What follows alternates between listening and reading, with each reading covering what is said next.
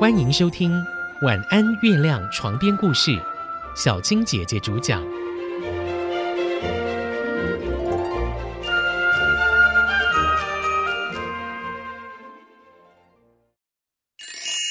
基督山恩仇记》十七集《别墅的窃案》。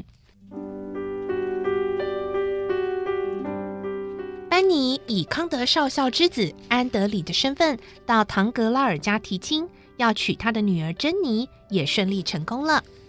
当他很得意的走出唐格拉尔家的时候，却遇到了他在狱中认识的卡德鲁斯。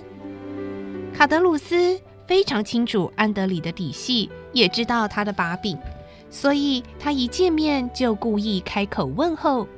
啊，恭喜啦！哎呦，安德里呀，还是应该叫你班尼呀。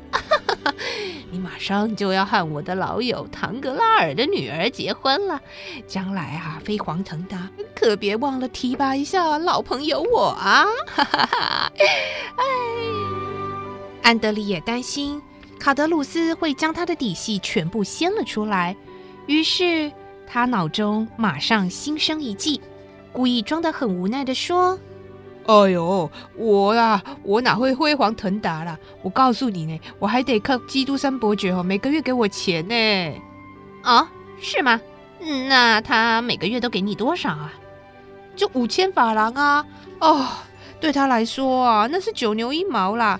你哦，没有去过他家里。”他家里的那些摆设、那些家具啊，哦，价值连城啊！我在想啊，他的现金跟珠宝一定也很可观呐。真的啊？嗯，那你对他屋子里的状况了解多少啊？我很清楚啊，我很常去啊。哎呦，我还可以画一张图哦，告诉你哦。然后我也知道哦，他每天哦生活起居作息是什么。哎，来来来，我跟你讲哦。卡德鲁斯和安德里两个人各怀鬼胎。卡德鲁斯自然是财迷心窍，想要去偷基督山伯爵的金银财宝；而班尼，也就是安德里，他其实故意设下这个陷阱，让卡德鲁斯中计，想去行窃基督山伯爵。第二天，安德里特意写了一封密函给基督山伯爵，告诉他将会有人侵入他的豪宅来偷窃。基督山伯爵收到信，他想可能是仇人想要来谋害他，并不是要偷东西，所以他也就没有报案，打算亲自解决。果然，隔天的半夜，在窗户那边有一个人影，悄悄地爬进了基督山伯爵的房间，而从基督山伯爵他的房间窗户看出去，在另外一边。还有一个人影在街口晃动，所以这个小偷似乎有两个，一个正在行窃，一个则是在外面负责把风。在屋里的小偷偷偷摸摸地摸索了好一阵子，后来去开书桌的抽屉，但是因为上锁了，这个人还拿出一把万用钥匙试着开锁，但是因为整个房间的光线非常的黑暗。所以他开锁开得很不顺利，接着他又点亮了手上的火把，四周发出了亮光。基督山伯爵就着亮光认出了那个人——卡德鲁斯。爱德蒙之前乔装成布莎长老的时候，曾经见过卡德鲁斯，于是现在他又赶紧穿上了长老的服装，然后点燃了一根蜡烛。从容的走出房间，卡德鲁斯没有想到这屋子竟然有人，而且更没想到出现的是布莎长老，惊呆地站在原地。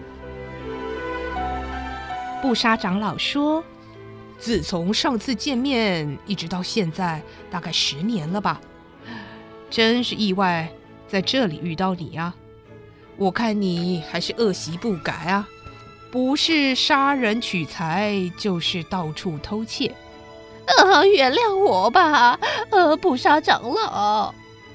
接着，卡德鲁斯就老实的把他之前和班尼逃离监狱的经过，以及现在班尼假冒成为安德里的事都说了一遍，甚至还自动写了一份自白书。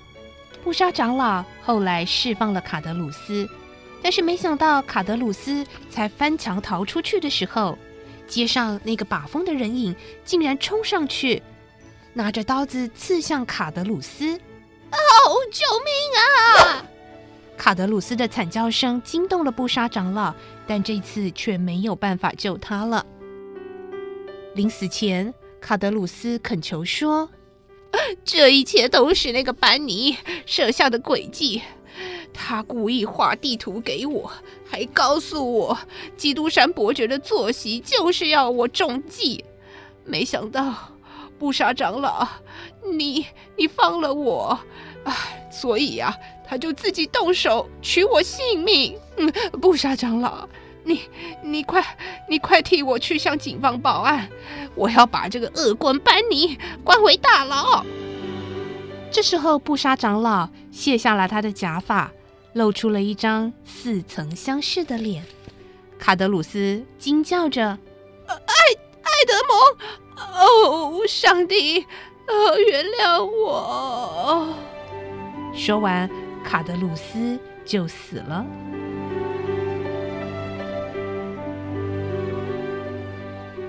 另外，关于费南特曾经出卖希腊总督贝林的消息，过不久之后，竟然被刊载在报纸上，而且还明白的指出，当年费南特就是现在的上议院议员麦瑟夫伯爵。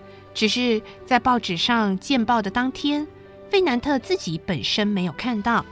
当他进到上议院时，大家看到他都议论纷纷。费南特。看到这样的气氛，心里立刻明白事情不妙。后来上议院果然也决议要对费南特的这件事情深入调查。费南特也表示要全力来证实这是一个不实的报道。议院就选出了十二个人组成了调查委员会，当天晚上就开始集会讨论。费南特拿出了文件，为自己进行有力的辩白。证明贝林总督对他是很信任的，所以他才会去和土耳其人谈判。费南特还说：“只可惜啊，当时谈判失败。哎，当我赶回去啊，总督就过世了。可是总督啊，对我非常信任。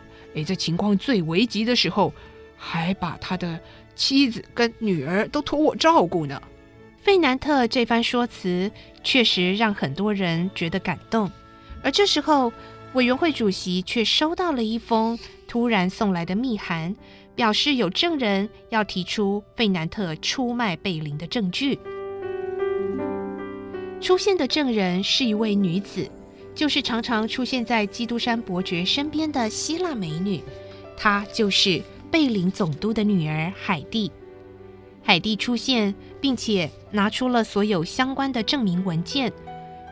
另外，他还提出了一份费南特将贝林的妻子、女儿都卖给奴隶贩子的卖身契约。